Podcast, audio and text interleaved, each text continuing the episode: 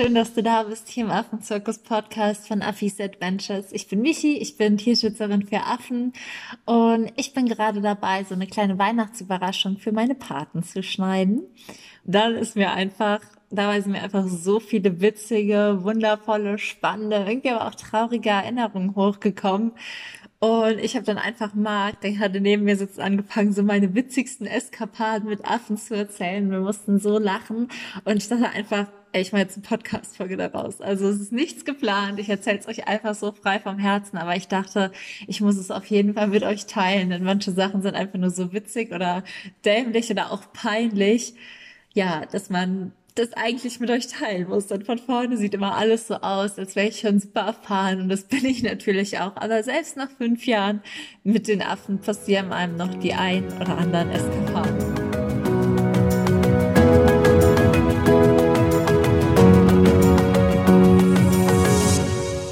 Auf jeden Fall sind mir schon viele verrückte Dinge mit den Affen passiert und diese schrecklichsten Erfahrungen mit den Affen, wo die Affen mir in Anführungszeichen was getan haben, wie ins Auge geschissen.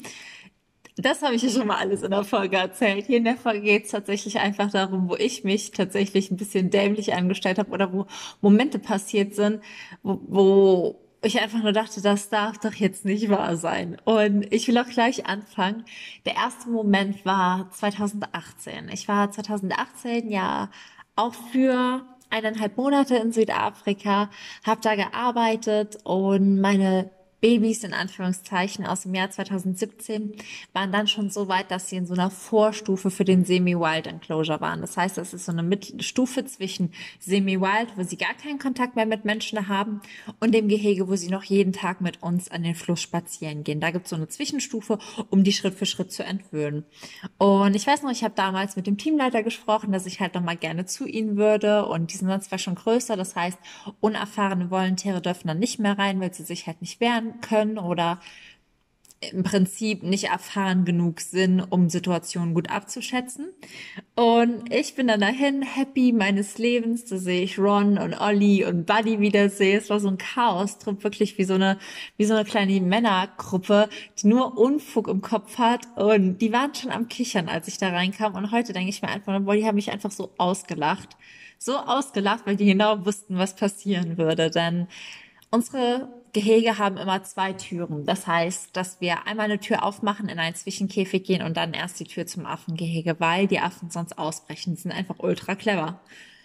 Was mir damals mein Teamleiter vergessen hatte zu sagen, ist, dass die Zwischentür kaputt war. Das heißt, ich ließ damals diese Tür auf Ganz happy, ganz freudig, stehe in diesem Zwischengehege, meine Tür hinter mir war noch nicht richtig zu.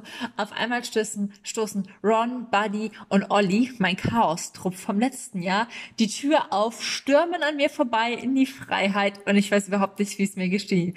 Ich weiß noch, ich habe einfach diese andere Tür zugeknallt, dass kein weiterer Affe rauskam, wieder da raus und während ich noch die anderen Affen am Einschließen war, habe ich schon gesehen, wie die sich über meinen Rucksack hergemacht haben, den vollkommen auseinandergenommen haben. Ich weiß noch, Marc hatte mir damals, wir haben fünf Tage zusammen, seine heißgeliebte weiße Powerbank mitgegeben und ich sehe einfach nur, wie Ron auf dieser Powerbank rumfrisst. Und ich mir einfach nur denke, um Gottes Willen, ne? Das ist so die schlechteste Ausrede, die man bringen kann, wie, ja, ich muss dir das so zurückgeben, weil mein Affe hat drauf rumgekaut. Auf jeden Fall muss ich Marc tatsächlich nach sechs Wochen so sagen.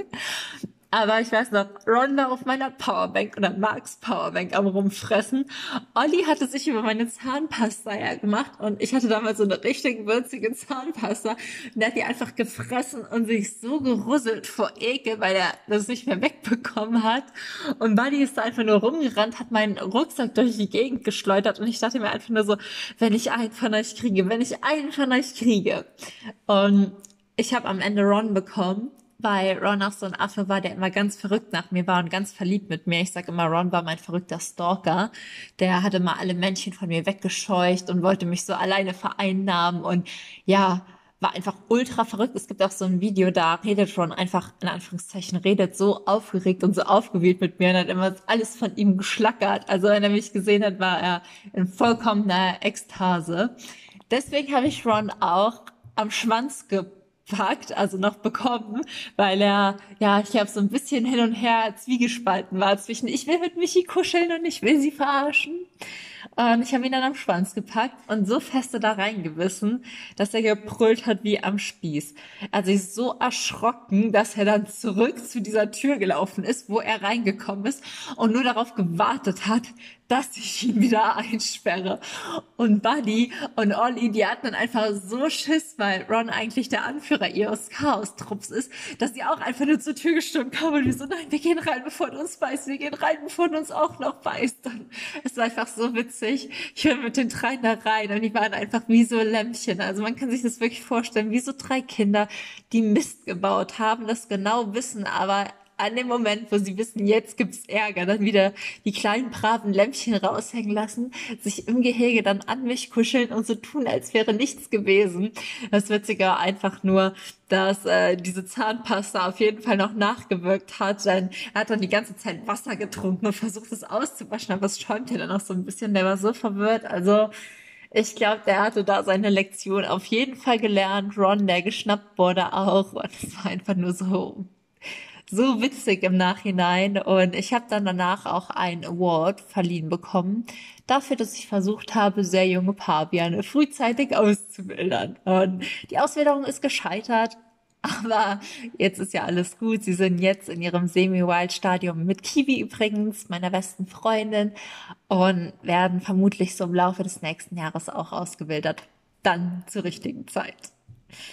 Eine zweite Eskapade ist mir mit Marc passiert. Und zwar war es so, dass Marc und ich ja in den vier Wochen in Südafrika gemeinsam waren. Und es war irgendwann abends, es war relativ spät schon und ich glaube, wir waren vorher essen. Also manchmal geht man da einmal die Woche essen, dann bleibt ein Teil der Gruppe da in der Station und ein Teil der Gruppe hat eigentlich mal den Abend frei. Und wir hatten aber Nachtbaby Rosie natürlich oh, meine süße Rosie. Und wir sind aber abends irgendwie, nachdem wir essen waren, so in unser Zimmer gestiefelt und einfach nur ins Bett gefallen, weil wir todmüde waren. Und ich weiß noch, ich habe schon die Augen zugemacht, mich so an Marks Arm gekuschelt. Und auf einmal denke ich mir, oh, es ist so ruhig. Und dann gingen so meine Augen so wirklich wie in so einem schlechten Film aufgerissen. Ich so, Marc, wir haben ein Baby. Und Marc so, oh ja, wir haben ein Baby. Wir waren aus dem Bett aufgesprungen, zu, zu unserem Nachtgehege gelaufen, haben Rosie eingesackt, die einfach am Schlafen war wie ein Lämmchen. Und wir saßen da einfach nur so und dachten so, oh Gott, passiert das eigentlich allen in Anführungszeichen Eltern, dass man das mal vergisst? Haben einfach nur gesessen, hatten ultra das schlechte Gewissen, obwohl sie einfach nur geschlafen hatte. Und wir sie auch nur wahrscheinlich zehn Minuten zu spät abgeholt haben, aber man fühlt sich ja dann in dem Moment wie so die schlechtesten Rabeneltern überhaupt. Ich glaube, wir haben in der Nacht fast keine Augen mehr zu bekommen, weil wir dann beide nur die Augen auf ihr hatten und dachten einfach nur so, es tut uns so leid, es tut uns so leid. Aber es ist alles wirklich gut gegangen. Sie hat uns dafür den Rest der Nacht und später nochmal gut wach gehalten, so wie sie das auf jeden Fall immer, immer gut konnte. Und danach haben wir auch definitiv keins unserer Affenkinder mehr für auch nur eine Sekunde vergessen. Aber dieser Moment, als wir da im Bett lagen, so nebeneinander und meine Augen einfach so aufgingen und ich so, oh mein Gott, wir haben ein Baby, das werden wir einfach, glaube ich, beide nie vergessen. Und meine dritte Affen-Eskapade war vielleicht gar keine Eskapade so mit Affen, sondern mit Mitmenschen. Ähm, das war tatsächlich auch im Markt meinen Flitterwochen und es war, oh, es war eigentlich Nachgang habe ich den Leuten das Leben gerettet, aber ich glaube, Marc war es vielleicht so ein bisschen peinlich. Er guckt jetzt auch einfach weg, ohne darauf zu reagieren. Und was ein Zeichen dafür ist, dass er es vielleicht minimal komisch fand. Ähm, als wir damals in unseren Flitterwochen da waren, gab es eine Gruppe von Tiermedizinstudenten, die zu uns kamen. Und ein Teil der Tiermedizinstudenten durfte, wenn er es sich zugetraut hat, mit uns in das Gehege der Paviane gehen. Und wir haben dann nur Jungtiere, das heißt, wenn die auch mal beißen, dann entstehen in der Regel nur kleine Blutergüsse. Nebenher hatten wir aber ein Männchen, was auf jeden Fall ein bisschen angriffslustiger war und das hieß Hamish. Und ich weiß noch, ich mag und drei Tiermedizinstudentinnen saßen da im Gehege und ich habe dann Hamish halt beobachtet ich finde, ich merke das mittlerweile einfach direkt, sobald ein Affe sein Verhalten verändert, bin ich da so sensibel und habe den halt einfach im Blick. Und ich habe halt einfach gemerkt, okay, Hamish versucht zu challengen. Das heißt, er testet aus, wie weit er bei diesen Frauen gehen kann und ob er sie dominieren kann. Und ich habe mir das Verhalten halt angeschaut und auch das Verhalten der Studentinnen, die natürlich überhaupt keine Erfahrung mit Primaten hatten und deswegen auch überhaupt nicht verstanden haben, was da gerade vor sich geht. Aber im Prinzip hat er von Schritt zu Schritt mehr und mehr Grenzen überschritten und war an einem gewissen Punkt einfach kurz davor, sie zu mobben, was heißt, sie zu beißen.